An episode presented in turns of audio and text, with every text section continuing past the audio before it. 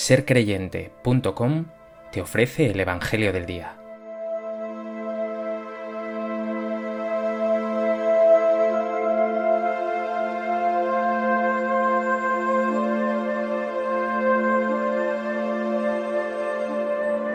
Del Evangelio de Marcos.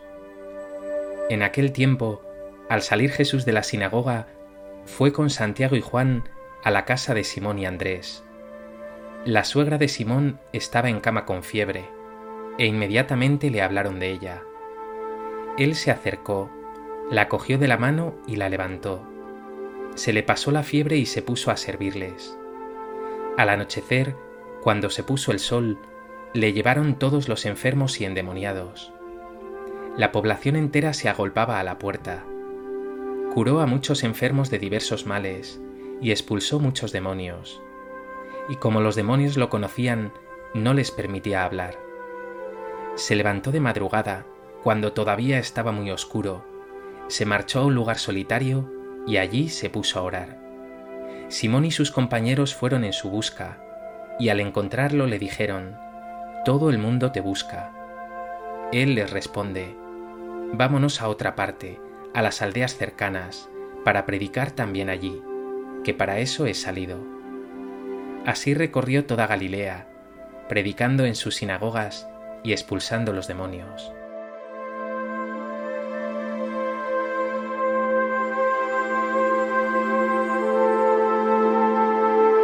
El Evangelio de hoy nos ofrece un nuevo milagro.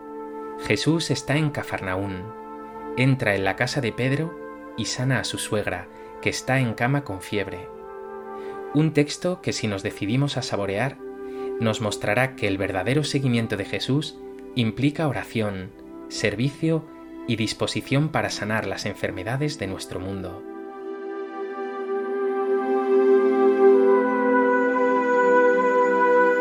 A propósito de este texto del Evangelio de Marcos, me gustaría compartir contigo tres reflexiones. En primer lugar, no nos sorprende ver a Jesús recorriendo los caminos y sanando a todos sin parar.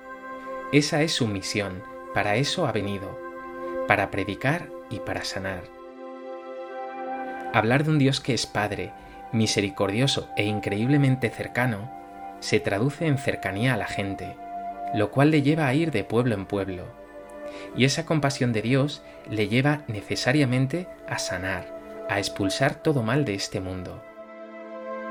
Él realiza así en su persona, con sus palabras y obras, el sueño de Dios que vivas liberado, pleno, feliz, no esclavizado ni por el pecado, ni por el sinsentido, ni por la enfermedad, ni siquiera por la muerte.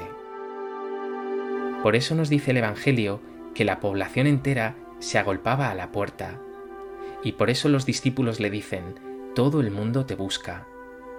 Bien sabe la gente que en Él se halla la salvación. Pregúntate, ¿Buscas tú al Señor con esa fuerza? ¿Experimentas que en Él está todo lo que necesitas?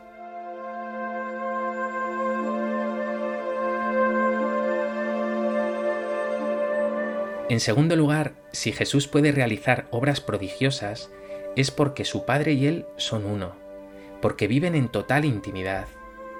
Nos dice el texto que de madrugada, cuando todavía estaba muy oscuro, se marchó Jesús a un lugar solitario, y allí se puso a orar. Jesús vive en oración y ahí es donde halla la fuerza para la misión, para consolar y sanar sin detenerse. A veces pretendes hacer grandes obras o ser testigo de Jesús sin detenerte a orar, y entonces todo es un desastre. Te faltan las fuerzas, incluso el sentido.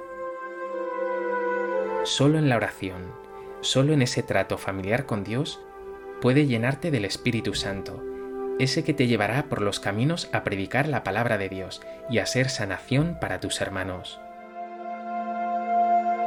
¿Cuidas tu oración? ¿Le dedicas tiempo y momentos de calidad?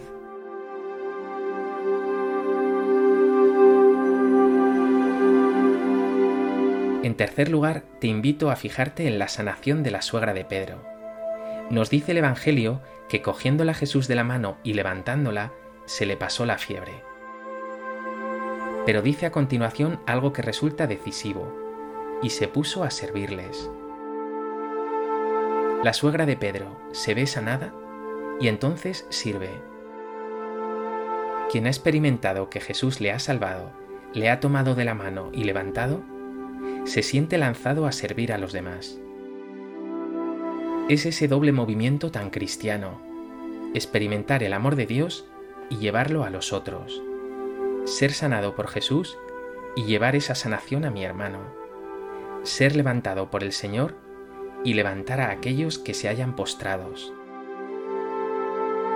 Hoy Jesús te levanta también a ti de ese estado de postración en que te hallas por el pecado, la desesperanza o la mediocridad. Quiere que experimentes su salvación y sirvas después a los demás. ¿Aceptas su invitación?